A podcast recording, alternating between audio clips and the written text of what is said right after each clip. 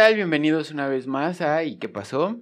En esta ocasión, pues estaremos hablando de un poco, un poco de temas ya delicados, importantes, eh, pues que han marcado un poco nuestras vidas, por así decirlo. Claro que va a haber temas graciosos, un poco tristes, va a haber variedad. En esta ocasión, pues bueno, vamos a hablar de lo que es la pérdida de un padre o una madre y nos van a acompañar dos queridísimos amigos, Samir. Hola, ¿qué tal? Buenas noches, público. Público en general. Y mi amiguísimo Fernando. ¿Qué tal? Un gusto volver a compartir un pedazo de qué pasó con ustedes. Compartir micrófonos. Compartir mi experiencia. Historias. Engarzadas. Y pues bueno amigos, como les comentaba, este es un tema importante, fuerte, es la pérdida de un padre, una madre Muchos han sufrido esta pérdida, muchos no lo hemos vivido ni pues lo quisiéramos experimentar, pero bueno, leyes de la vida que nadie entiende. Este, pues bueno, estas dos personas han vivido una experiencia eh, relacionada con este tema, dos puntos diferentes. Y pues bueno, en, en esta ocasión pues le damos la, la, palabra a nuestro amigo Fernando, que pues viene mal el nuevo invitado. Este, bueno, Fer, cuéntanos, ¿a quién perdiste y qué edad tenías en ese momento? Cuéntanos un poquito. Eh, bueno, yo tenía 22 años, estaba todavía en la licenciatura. Y perdí a, mi mamá. Eh, ella tuvo una eh, tromboembolia pulmonar. Fue algo muy repentino, no, no, no lo esperábamos. Realmente ya la iban a dar de alta esa, esa misma noche. Y bueno, todo, todo fue muy rápido. No, no hubo como, como oportunidad de, de llevar una, un duelo. O una despedida, más bien. Una despedida. Una despedida. Sí, así es, es, es la palabra. Ok, y pues bueno, del otro lado está Samir, pues pérdida no similar, pero pues bueno, cuéntanos un poquito que, a quién perdiste y qué edad tenías. Bueno, yo perdí a mi papá, tenía 16 años, falleció por causa de la enfermedad que se llama amiloidosis, lo que lo llevó a insuficiencia renal y pues bueno, pues paro en todos sus órganos, dejaron de funcionar. Y pues la verdad sí fue un poco difícil en su momento. Ya pasaron alrededor de 12 años de esto, entonces pues ya es un poco más fácil hablar de estos temas en realidad. Eh, eh, eso también contigo, Fer, ¿cuánto tiempo para que pues nuestros radio escuchas. Ay, radio escuchas. Eh, bueno, yo creo que eh, tiene mucho que ver con cómo llevas el duelo, cómo lo tratas. No, nunca es fácil tocar estos temas. Siempre es regresar a un momento de tristeza. Pero vaya, eh, también es bueno recordar a la persona, ¿no? Sí, vaya, tiene sus lados positivos Exacto. y negativos, ¿no? Todo tiene la dualidad las caras de la moneda. Tiene un porqué en realidad. Un porqué en realidad, efectivamente, como dice Samir. Este, pues bueno, aquí me toca ser el preguntón, el, el metiche. Pero bueno, algo ya un poquito más adentrados. ¿Cómo tomaron esa noticia? O sea, ¿cómo fue? ¿Cómo lo vivieron en su momento? ¿Dónde estaban? ¿Qué estaban haciendo? ¿Con quién estaban? ¿Solos? ¿Con la mascota? ¿Con el mejor amigo? ¿La novia? No lo sé. A ver, Fer, tú cuéntanos qué onda. Eh, bueno, yo, eh, de hecho, yo estaba cuidando a mi mamá, yo estaba en el hospital, eh, entonces me tocó cuidarla porque, como les comentaba, la iban a dar de alta. Su pareja fue a adaptar el, departamento donde ellos vivían para las necesidades de una persona que pues acaba de salir de una cirugía. me dejaban a mí a cargo, yo la estaba cuidando, entonces cuando todo esto pasa, cuando todo esto sucede, pues ya era de la madrugada del 13, eh, empiezo a escuchar una respiración forzada. Llamo yo a, las enfermeras para, para pedir la, la, ayuda, ¿no? Correspondiente, exacto. Y vaya, fue un momento pues duro, ¿no? Ahora sí que de, de película, de terror, porque pues es un momento que no quieres vivir, ¿no? Y realmente no solo lo estás viendo, o sea, realmente tienes el miedo de qué va a pasar, te, te imaginas lo peor, eh, me tocó dar la noticia porque pues yo fui el que, el que estuvo ahí, el que tuvo la oportunidad de despedirla. Y por ejemplo, en el momento que empezaste a notar todo eso, empezaste a ver a las enfermeras, a los doctores entrando a la habitación, para ti, ¿cómo fue? ¿No entraste en shock? ¿Supiste cómo reaccionar? ¿Supiste que ver algo? Eh, sí, sí, sí, sí. Eh, por lo mismo eh, que tuvimos, bueno, tuve una formación un poquito médica. Lo primero que hice, además de llamar a la asistencia, eh, fue tomarle el pulso. Eh, antes de que el doctor llegara, yo le digo al doctor, está perdiendo el pulso. Ya no, o sea, ya no tenía pulso carotidio. Eh, le, les pido también el carro rojo a las enfermeras. Entonces, vaya, todo lo, todo lo, lo empiezo a tomar de, de, de una forma médica. Ok, lo viste desde un punto ya médico tratando de tú también ayudar. Exactamente, ¿no? Pero vaya, lo, lo ideal es que el familiar o el responsable no, esté en el cuarto. Sí, eso es lo, lo, lo que y, debe. y en el momento en el que tú sales a dar la noticia, ¿fue muy fuerte? ¿Cómo, cómo fue? Eh, era, primero era imposible porque eran las 3 de la mañana. Entonces todo el mundo está dormido a las 3 de la Sí, mañana, claro. ¿no? Mm, lo primero que hice fue llamarle a mi papá, no me contesta. Le- llamarle a mi hermana, mi hermana estaba en Ensenada en ese momento, tampoco me contesta. La pareja de mi mamá tampoco me contesta, mis tíos, nadie, nadie me contesta, ¿no? Entonces fue un, un momento muy fuerte porque yo creo que fue media hora tal vez, que sentí como tres días Que sentiste soledad. fue una soledad total. Sí, Estaba claro. solo, solo. O sea, totalmente solo. Y, o sea, muy fuerte, muy, muy, muy, muy fuerte. Y yo creo que ese fue el punto más crítico para mí en, en la defunción de mi mamá. La- Sentirte esa media hora completamente solo, Sí, sin claro. alguien que te apoyara, Sí, esperando que tú por lo menos tuvieras esa respuesta por parte de tu hermana o de tu papá. algún Sí. familiar. sí, Sí, de decir. porque ni "Oigan, escuchado te- me sentí. O sea, realmente estaba solo, solo, solo, solo. Wow, eso sí está Sí, es. muy fuerte. es- Nadie lo ve, pero hasta la piel Sí. chinita, verga. Pero qué, qué mal que estuviste solo en ese momento. La verdad, yo creo que tu punto de vista, incluso no sé si ya lo compartiste con tus, con tus familiares, el cómo te sentiste y si ellos en cierto punto te dijeron, oye, pues perdón o algo. Eh, no, vaya, realmente lo, lo veo y también estoy agradecido porque la- tuve la oportunidad de despedirme de ella y fui la última persona que, que pudo despedirse de ella. Entonces eso lo agradezco mucho. Y vaya, eh, ahora, ahora sí que me tocó vivirlo así y, y pues sí, no, no, no hay forma de arreglar ya eso. Sí, no, claro. No hay No, vuelta atrás. no hay vuelta No atrás. máquina del tiempo ni poder humano que lo pueda Exacto. lograr. Aquí, bueno, Samir, cuéntanos tu experiencia, o sea, cómo lo viviste, dónde andabas, qué andabas haciendo. Pues mira, yo, eh, mi papá estaba en cama, ya era, pues digamos, como muy avanzada también la enfermedad, pero lo que él tenía, como iban fallando consecutivamente, pues los órganos, la respiración, poco a Ujú. poco, pues no sabíamos como tal, porque él tendía mucho a desmayarse en ciertos puntos. Entonces ya estábamos acostumbrados a que se desmayaba, despertaba, y como mi papá era médico, siempre nos decía, no, simplemente pues se me va como la energía y es cuando me desmayo. Entonces ya estábamos como acostumbrados a, a pues, ah, desmayó, no pasa nada, en un ratito despierta y continuamos, ¿no? Entonces en la mañana mi papá estaba bien, estaba como tranquilo. De hecho teníamos una enfermera que nos ayudaba pues para bañarlo y cambiarlo y todo eso. Entonces pues él se bañó, ahora sí que tuvo su día normal, se echó perfumito como siempre le gustaba estar bien bañadito y perfumado. Y yo me encontraba justamente bañándome. Me estaba bañando cuando de repente empiezo a escuchar demasiado ruido en la casa. Así como movimiento y fue como, bueno, pues, ¿qué onda, no? Entonces, salgo yo del baño, me dirijo hacia mi cuarto, que realmente era pasando el pasillo, y simplemente volteo y veo a la enfermera así como parada. No vi como más cosas porque nada más, digamos, la vista de la puerta que tenía, pues solo la alcanzaba a ver a ella. Entro al cuarto, me empiezo a vestir cuando llega mi hermana y ella fue la que me dio la noticia de que me dijo, oye, pues la verdad, mi papá ya acaba de fallecer.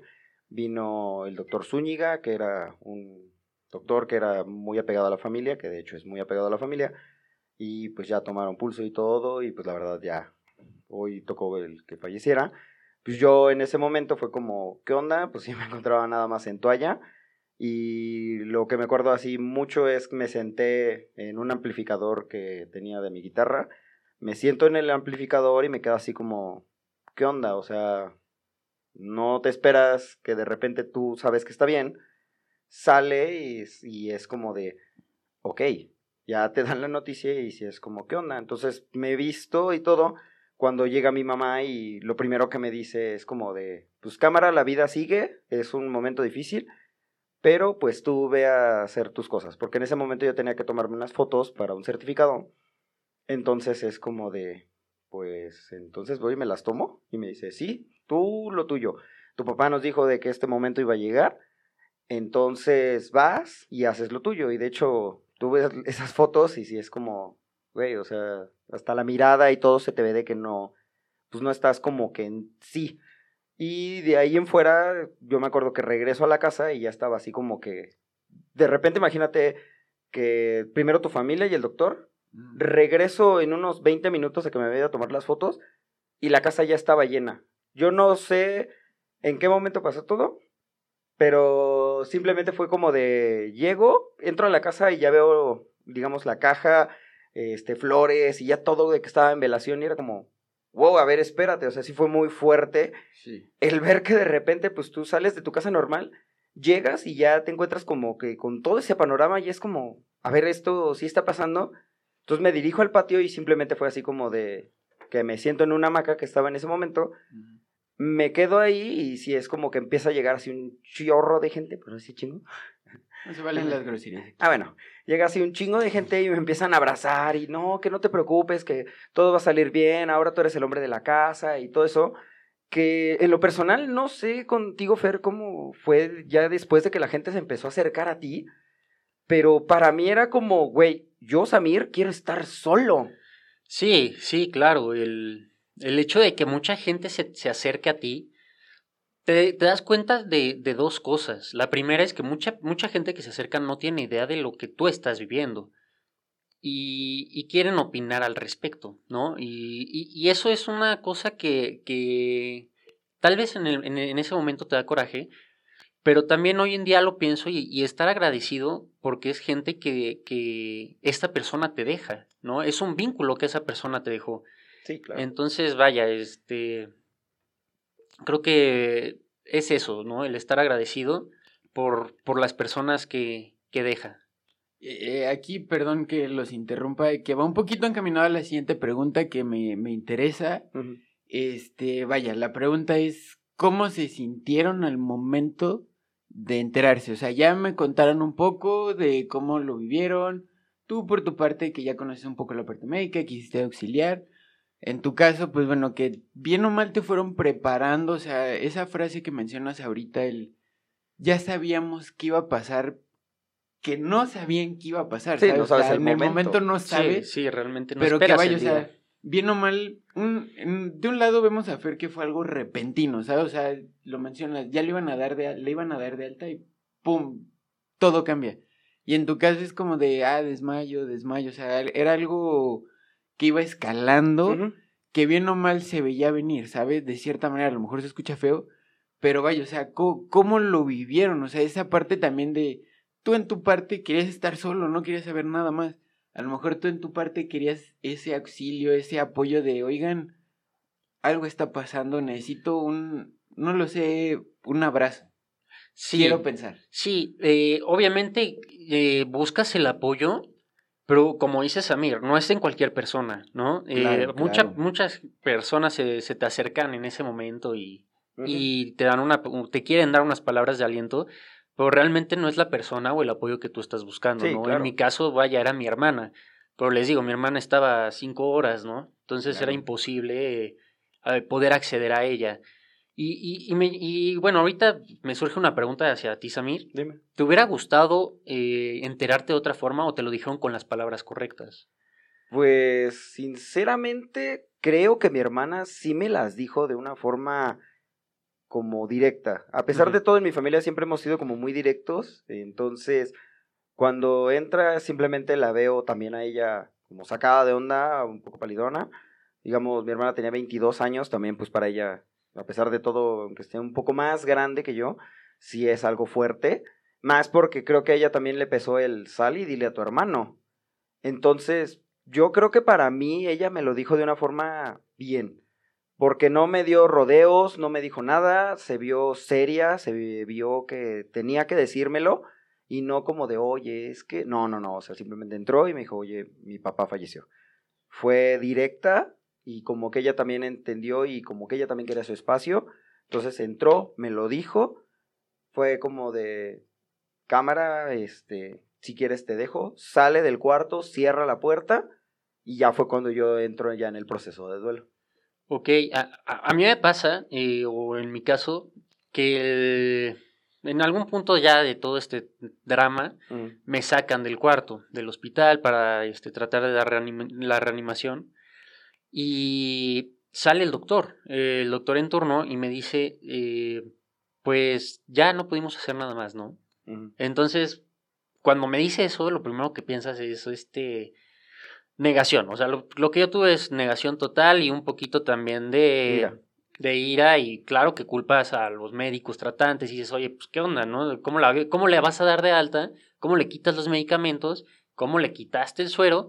Y pasa esto, ¿no? O sea, algo, algo estuvo mal. Y obviamente tienes que tratar eso porque no puedes eh, vivir culpando a esa persona porque no va a regresar a la persona que perdiste. Sí, exacto. Entonces, vaya, por eso, por eso me surge la pregunta, ¿no? ¿Cómo, ¿Cómo te lo dijeron a ti? Hoy lo pienso y digo, pues les faltó mucha empatía, ¿no? Sí, porque realmente fue como que tú en ese momento dijiste, ¿qué es? Hicimos todo, o sea, ¿cómo que lo intentaron? ¿Cómo que sí, claro, o sea. Ajá, como que te quedas, güey, me estás diciendo hace unos días, hace unas horas, que todo va bien, va de maravilla y de repente me sales con que hicieron todo lo posible. ¿Qué es eso de que es todo lo posible? Sí, claro, ¿no? Las dudas te, te surgen, la ira, el enojo. Sí, claro. También eh, algo que nunca voy a olvidar es que las enfermeras no dieron la cara, ¿no? O sea, el, que sale es el doctor, me da la noticia y las enfermeras por atrás del doctor saliendo, ¿no? Escondidas. Y es como de, no manches, ¿dónde está la empatía? Exacto. Digo, creo que, que obviamente hay doctores que ya viven día a día con eso. Claro que ya para ellos es tan común que ya ni siquiera ellos perciben el cómo lo está diciendo. Yo creo que te hubiera encantado que el doctor saliera un poco más de joven, lo sentimos mucho, tratamos de dar lo mejor de nosotros, pero también para ellos es como, como ya tan repetitivo en ese caso que el doctor puede pensar que te lo está diciendo de una manera bien, pero tú lo viste y es como carnal, o sea. Sí, sí, o sea, al final él está haciendo su trabajo y ya él ya tiene su modo, ¿no? Y ya cambiar eso va a estar muy complicado. Sí, porque hubiera sido, digamos, un doctor, un médico que apenas está empezando en ese momento a dar noticias, también él trata de buscar como que esa forma de empatía. También para él sería difícil el cómo le voy a explicar, en este caso, a un joven que su madre acaba de fallecer. Entonces trata como de encontrar esa empatía que era lo que tú en ese momento necesitabas. Exacto. En cambio, pues lamentablemente fue uno que simplemente fue como de, no, pues lo intentamos, se hizo todo, pero... Pues, Incluso ahí se ve un poco la, vaya, que es reflejo del, de la situación también, o sea, la edad porque como dice, o sea, el doctor ya está acostumbrado. Y a lo mejor las enfermeras no estaban en la edad como para dar esa cara. O sea, sí me pongo. Yo ahorita me pongo en los pies de la enfermera, o sea, porque yo no. Yo a ustedes no les podría dar la cara en ese sentido, ¿sabes? Porque no soy empático en el sentido de no lo. No, y también puede ser el que no, no tengan la experiencia de cómo dar ese tipo de. O sea, sí, sí es un poco entendible, creo yo, pero sí, efectivamente, creo que hay que tener empatía en ciertas situaciones y pues vaya, esta situación creo que no, no necesita falla, ¿no? O sea, tiene que ser directo a la empatía. Pero bueno, o sea, tú lo viste así, tú, tú dices esa parte fue difícil el no tener la empatía por lo que, por lo que reflejas. Sí, sí, empatía, la empatía, la soledad, el momento, o sea, realmente el estar solo fue lo que me tronó, lo que me devastó. Exacto. Pero que me abrió un punto, ¿no? Eh, o me abrió los ojos y realmente estamos solos, ¿no? Sí. Tenemos, sí, tenemos el apoyo de muchas personas, eso es cierto, pero realmente estamos solos. Sí, algo que seguramente te pasó, porque me pasó, que en ese momento en el que te dan noticia, te da todo, tú, para ti, Fernando, digamos, tanto como para mí, Samir, en ese momento es como, pum, se para todo.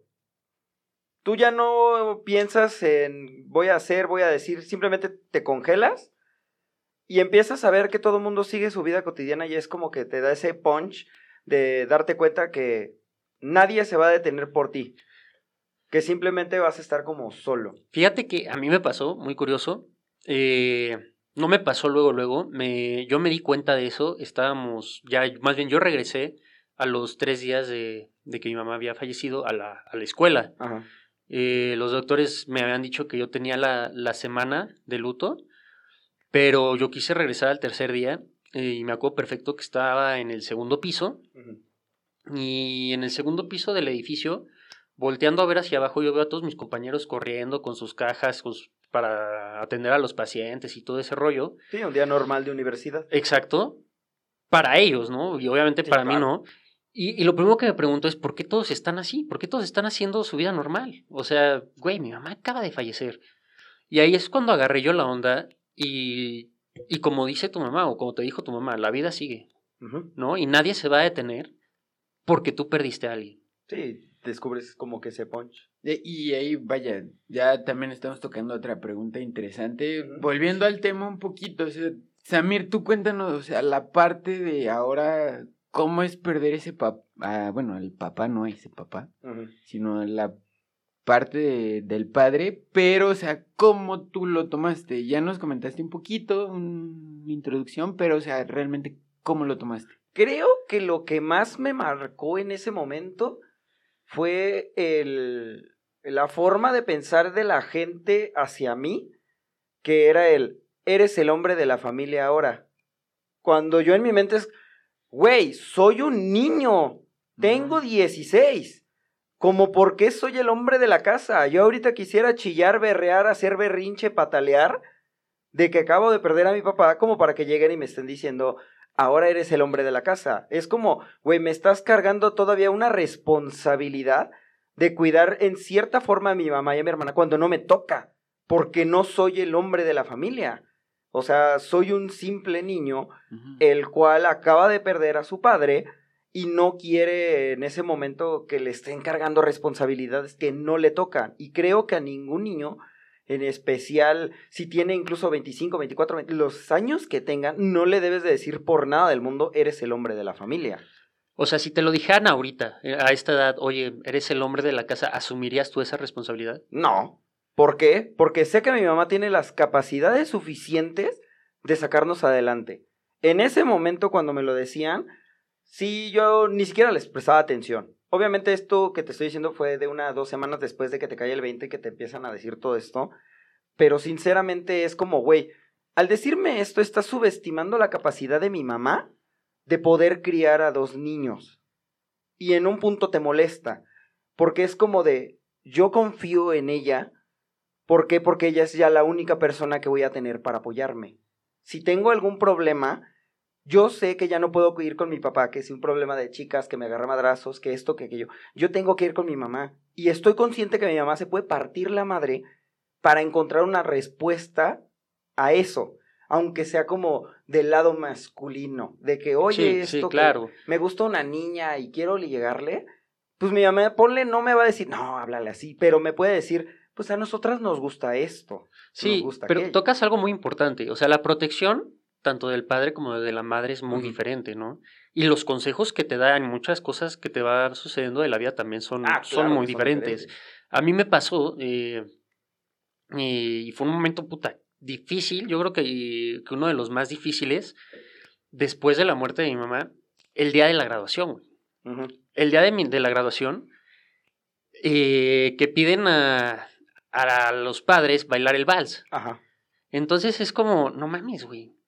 ¿No? O, o, recientemente, que fui a una boda y veo a, a, mi amigo que me invita a la boda bailar con su mamá y pienso, puta, ¿cuándo? O sea, cuando lleguen esos momentos, no va, no va a estar, güey. Sí, exacto. Por ejemplo, a mi hermana le pasó eso con su boda, claro. que le preocupaba que era, ¿quién me va a entregar? Estamos acostumbrados a que normalmente la mujer la entrega el padre. Llega, se acerca con ella al altar, es su último momento como padre de decir, aquí está mi niñita, mi hija, te la entrego a ti, cuídala por favor. Mi hermana le angustiaba todo eso. Entonces lo que nosotros como familia hicimos fue simplemente, pues somos nosotros tres. De, yo creo que que algo que la marcó a Mirsam fue eso, el, el saber que perdió a su padre, porque pues, era la consen de mi papá, bien. Sí, claro. Lo sé todo. Pero el perderlo y que esos pequeños momentos la fueran marcando, y más porque ella ya estaba más como pegada en esa edad, en la cual iba a suceder todo eso. Sí, sí, no, la verdad es que sí creces con ese miedo eh, y con esa angustia, es, es mucha angustia. Eh, vaya, eh, esos momentos que te hubiera encantado compartir con esa persona, pero que no hay forma. Sí, exacto. Y vaya, ahorita entiendo esa parte, sí, como mencionas, a lo mejor en la boda, a lo mejor en la graduación, tú también, a lo mejor en la parte de tu hermana de, ah, pues en su boda, ¿no? Pero vaya, todos sabemos aquí que siempre, bueno, yo no lo sabía, no lo entendía de esa manera, pero vaya, es un año, un año en el, de, en el que hace rato fuera de esto me comentaba Samir, año nuevo, el primer cumpleaños, la primera Navidad, o sea, ¿cómo, cómo vivieron ese año? ¿Qué, ¿Qué fue la primera Navidad? Creo yo, puntos importantes que me gustaría tocar con usted, o sea, ¿qué fue la primera Navidad? El primer cumpleaños de la persona que les falta y su cumpleaños, o sea, ¿qué fue de esos tres puntos? Tú, Eh, Fer, compártenos un poco tu experiencia. Uf, es muy difícil, ¿no? Es muy, muy difícil. Creo que nu- nunca voy a olvidar mi, el primer cumpleaños de, mi- de- después de esto, de mi hermana. Pasó algo muy raro. Eh, estábamos dormidos, nos despierta un ruido muy fuerte en la casa. La verdad es que yo pensé alguien se metió, ¿no? O sea, se escuchó así de que se había roto un vidrio. Y yo ya me hacía así de puta, ya se metieron, cabrón.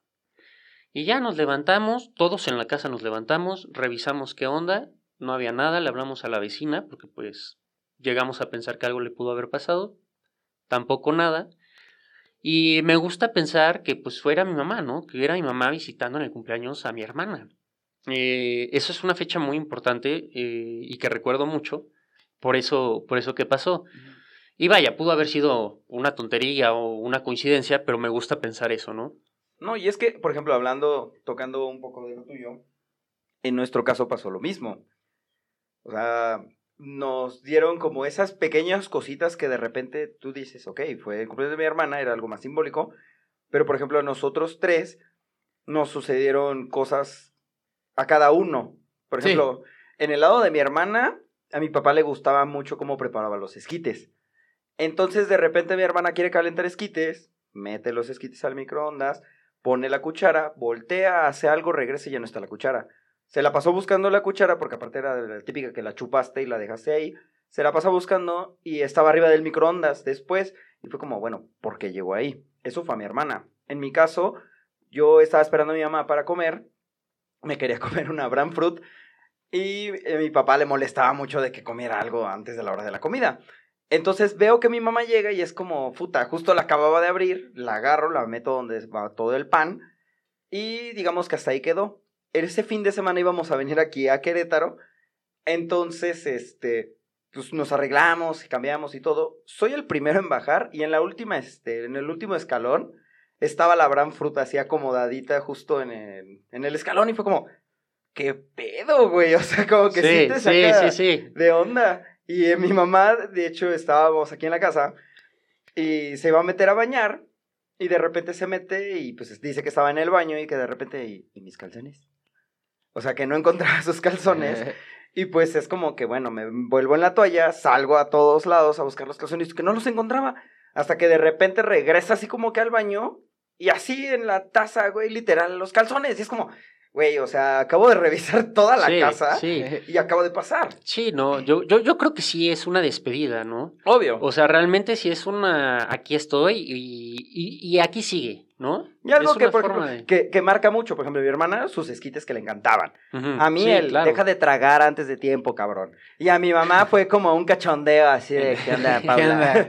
¿Qué onda, pa' cuándo? Sí, ajá, fue como que Sí. su toque. Y en el caso de tu hermana, yo también siento que fue como un, sí, no sé si habrá sido en la noche, en la mañana. Fue en la mañana, fue en la Entonces- mañana, porque nos despertó el, el ruido. Entonces, no sé si tu mamá estaba acostumbrada a que tu hermana la despertaba el día de su cumpleaños. Sí, claro, Entonces, claro. también puedes señalar efectivamente de que fue una forma de despertarla y en su caso poner las mañanitas o algo, pero que tu mamá tal vez dijo, yo la voy a despertar también este año, o sea, no me voy a detener en esto. Y también puede que lo haya hecho. Pero bueno, volviendo aquí a, la, a la, pregunta de cómo nos pasamos este, esas fechas, fíjate que ese año no, mi mamá, mi hermana y yo nos íbamos a ir a Los Cabos. Mm. Eh, el chiste es que, bueno, pasa esto y decidimos no cancelar el viaje, eh, mover el boleto y que mi papá nos acompañara. Fue un viaje muy emotivo eh, y pasaron muchas cosas bonitas también.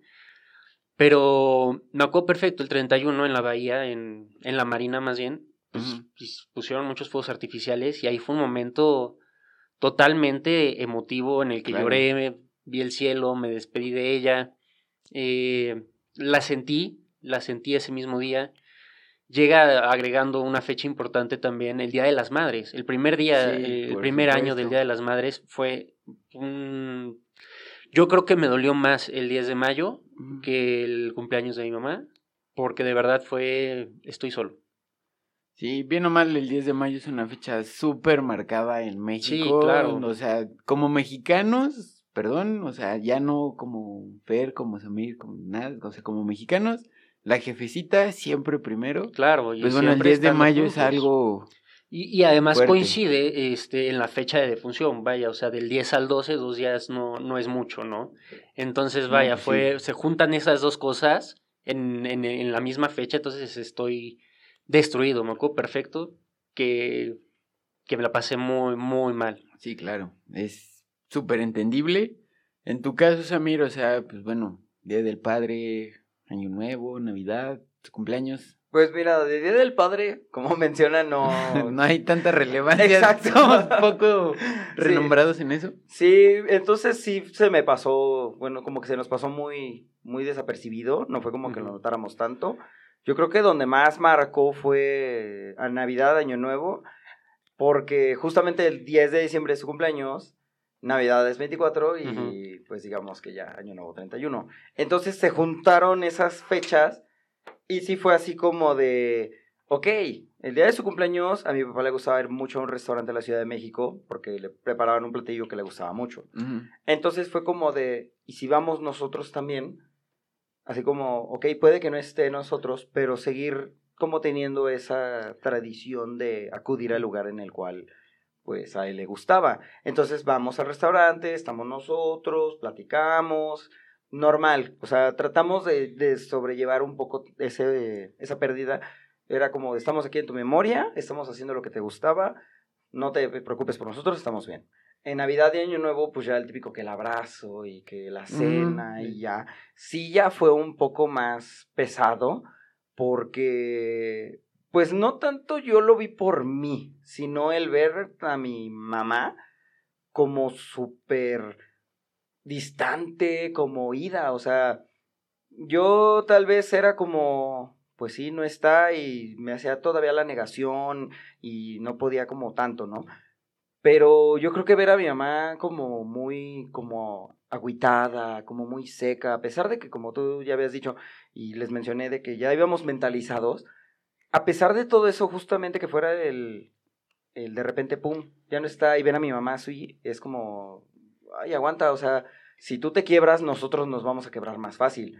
Entonces sí fue un poco difícil, la verdad, esas fechas, el, el pasarlas, que incluso una Navidad, no, perdón, sí, una Navidad, nos fuimos de viaje, fuimos a San, no, a McAllen, en Estados Unidos, y nos la pasamos en la habitación del hotel. O sea, simplemente fue como mi mamá dijo, no quiero hacer nada. Y no la pasamos en la habitación del hotel. O sea, yo me acuerdo que yo estaba jugando, me acababa de comprar un Xbox, mi mamá, como para distracción. Y fue como, pues yo estuve jugando, mi hermana estuvo como en su celular y mi mamá viendo la tele. Pero pues en mm. el fondo yo sé que mi mamá estaba sufriendo, y como un poco ido.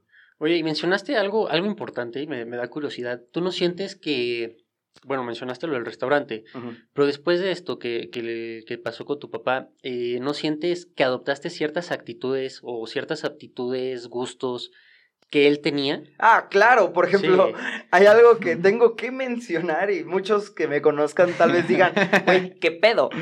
No me gustaba el fútbol. Ok, ok. Nada, o sea, yo jugué básquet, jugué béisbol, voleibol, jugué de todo, pero no jugaba fútbol.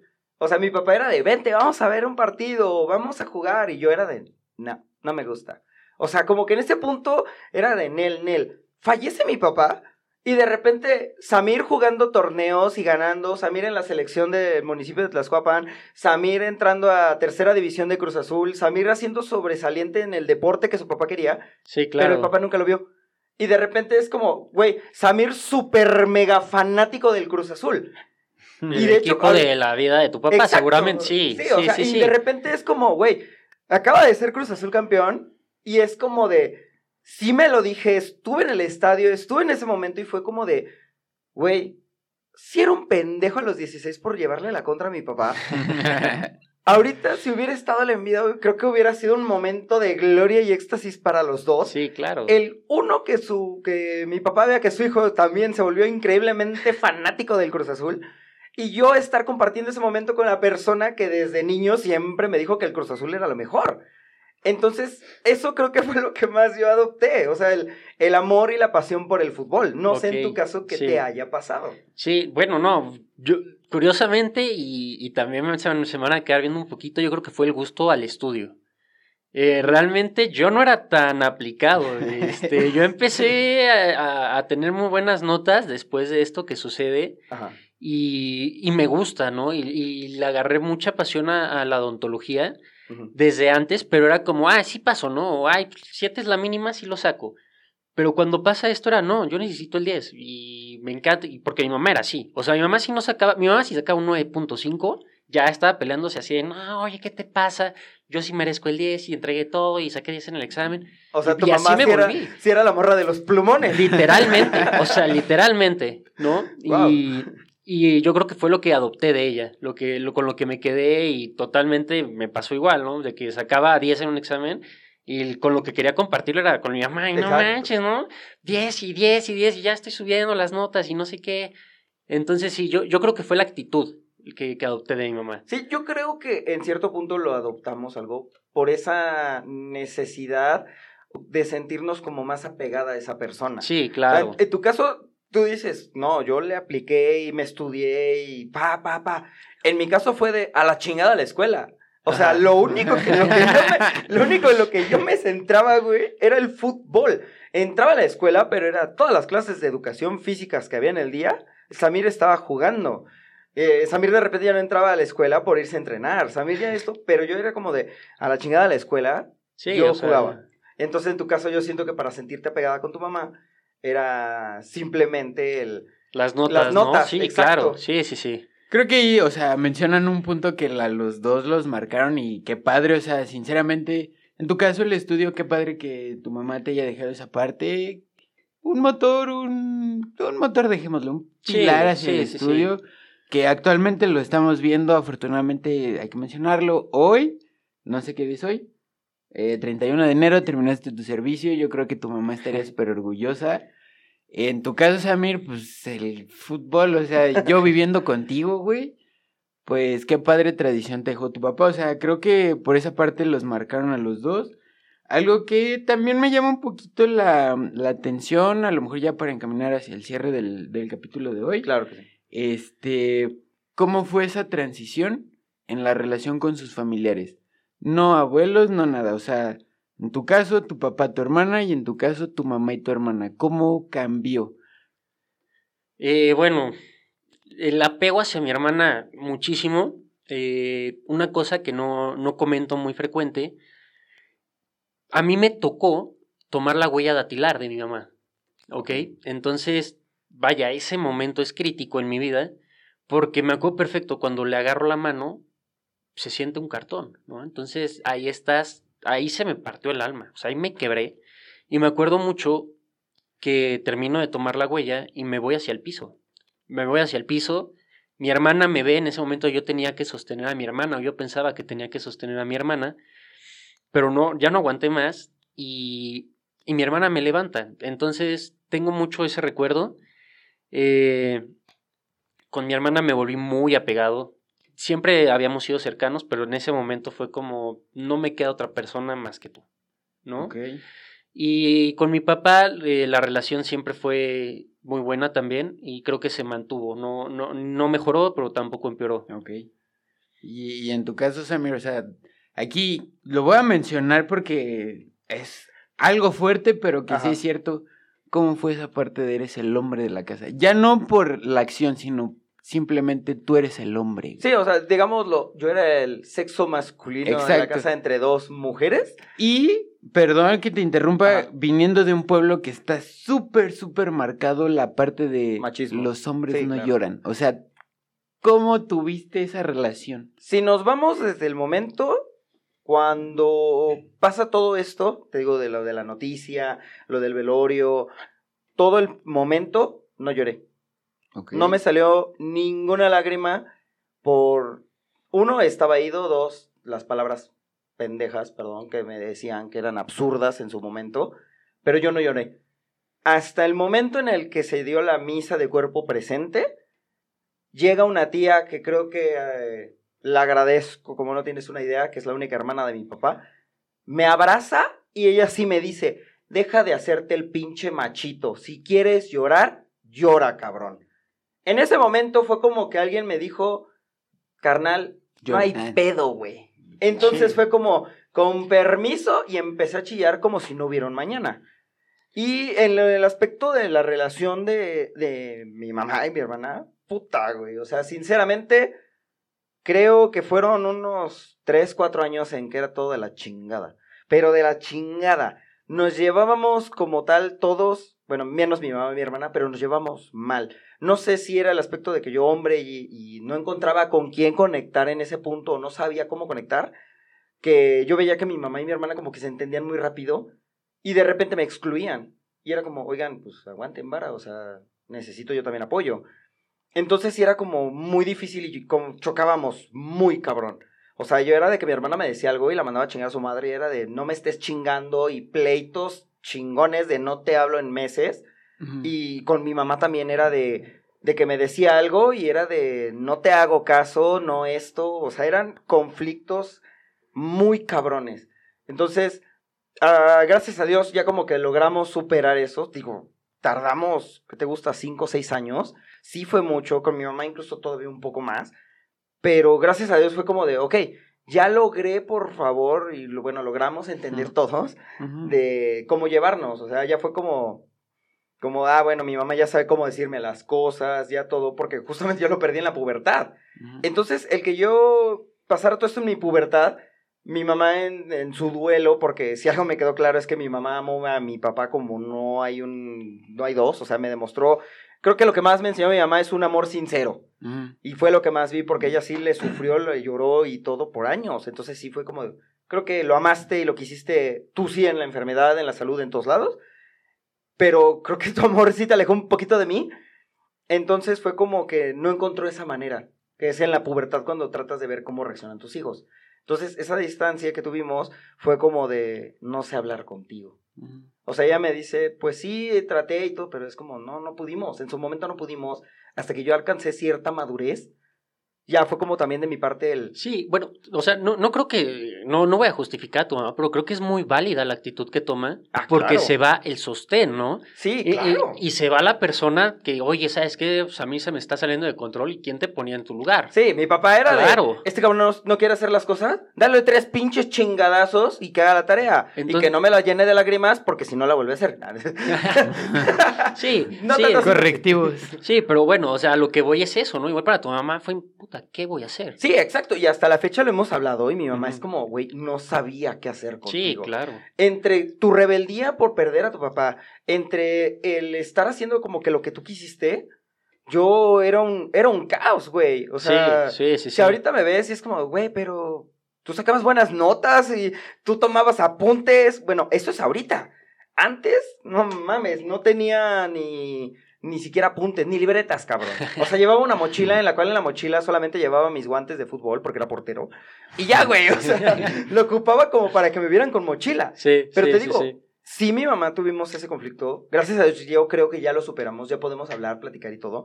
Y ahorita la relación con mi mamá es increíble. O sea, ya ahorita es como, güey, no voy a dejar que nada te pase. Sí, claro, ya los dos tratando el duelo, madura- madurando Exacto. también, porque pues los dos este, eh, crecieron a base de esta experiencia. Yo creo que los tres, y ahorita, por ejemplo, no sé en tu familia, pero por ejemplo, mi mamá, mi hermana y yo, ahorita es como, somos solo tres. No hay nadie más. Nada de que no le hablas a tu hermana, nada de que estás encabronado, nada de que no le cuentas a tu hermano. Si tú tienes un problema, Sam, tu hermano lo va a saber. Porque tal vez yo no sepa solucionarlo, pero tu hermano sí.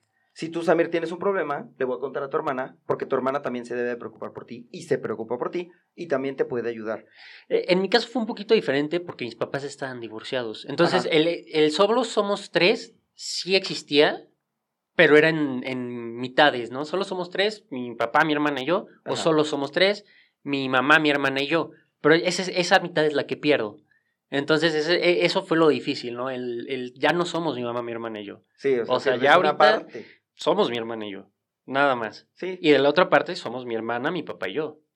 Pero pues sí, o sea, sí, sí, sí, sí, sí vives esa pérdida, ¿no? Sí, claro. Entonces, te digo, sí fue un poco difícil también de este lado. Sí, vaya, los dos exponen ese punto de, de la parte difícil que tuvieron que experimentar.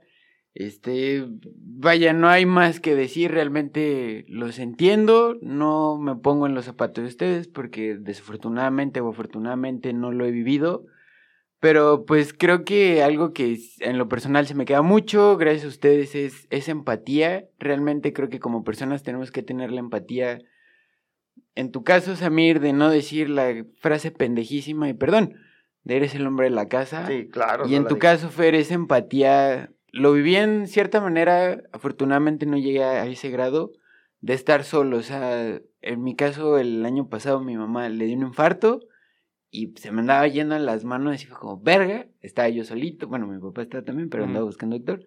Entonces, o sea, no llegué a ese punto, pero pues vaya, sí tener empatía, tener a alguien en, en quien respaldarse.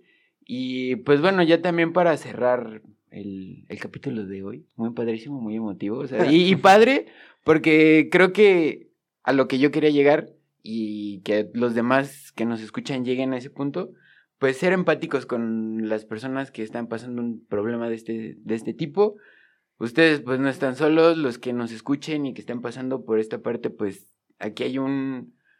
Dos personas que lo han vivido, que ya nos compartieron su experiencia, cómo lo vivieron, no sé si quieran agregar algo más, algún consejo, alguna reflexión, algo, algo que le puedan dar a esas personas que hoy, hoy en día están pasando por algo que ustedes ya vivieron. Yo creo que de mi parte lo que más les podría decir es si están pasando por esto, si digamos no justo hoy, que lo están escuchando, están pasando por esto, sino que ya están pasando, acérquense en su familia, hablen claramente con los integrantes con los que quedan, en especial hablen creo que con sus hermanos. Porque es creo que el, principal persona que se va a sentir igual que ustedes. Que va a ser, se fue mi papá y tú te sientes solo, pero tu hermano se siente igual. Tal vez ella sea mujer, sea hombre y todo, pero es creo que la persona que más te va a entender en ese momento y que inclusive si hablan y todo, pues van a lograr algo. Y en dado caso de que seas hijo único y tengas esa pérdida, acércate a tu papá o a tu mamá en ese momento. ¿Por qué? Porque ella tal vez necesita ese apoyo, ese afecto del hijo y inclusive van a darse cuenta que a lo largo de los años van a tener una increíble relación en la cual se van a apoyar y van a estar adelante y van a poder salir. Si van a poder superar eso, sucesivamente van a poder hacer cosas increíbles y pasar por problemas incluso menores. Conquistar el mundo. Como sí, la verdad. ¿Tú, Fer, algún mm, consejo? bueno, Yo, yo dejo una reflexión, ¿no? Una vez leí que la persona siempre se queda donde se le recuerda y me encanta pensar eso. Eh, quedarse con lo bueno que les deja esta persona y acordarse de lo malo para no repetirlo, porque estoy seguro que esta persona que se despide no les gustaría verlos repitiendo sus errores. Entonces, e, es como la reflexión que, que, me gustaría compartirles. Sí, pues ahora sí que como dice Fer, en algún momento yo lo escuché en esos cánticos religiosos, no se han ido del todo, aquí están, aquí estarán, polvo somos y polvo nos convertiremos, pero pues bueno, gracias a los dos por abrirse un poco, vamos a seguir adelante con este proyecto, este, como les mencionaba, pues es un poco ya más serio, este, ¿Algo más que quieran agregar? ¿Redes sociales acá? ¿Eventos que tengan? Todo bien, solamente les vamos a recordar de que ya quisimos cambiar un poco el giro del programa, ya no hacer puras pendejadas, tonterías. ya no decir tanto, sino simplemente también dar un punto de vista en el cual cualquier persona se puede encontrar en ese momento, esté cruzando por ese momento y no solamente vamos a hablar nosotros, vamos a tener invitados en los cuales sean... Y yo creo que ahorita también mucho por la pandemia, ¿no? Claro, este tema... sí, eh, principalmente de que puede ser... Sí, ¿no? Le puede pasar a mucha gente. Entonces, bueno, pues nada más que, que sepan que aquí... No están solos, nadie está solo de cierta manera, metafórico. Aquí estamos todos. Cualquier cosa ahí en ni qué pasó, redes sociales, nos mandan mensaje de pidiendo apoyo. No, pero pues muchas gracias amigos, a los que nos escuchan y pues nos veremos próximamente. Ah, no, nos escuchamos. Besitos, bye. Bye. Hasta luego.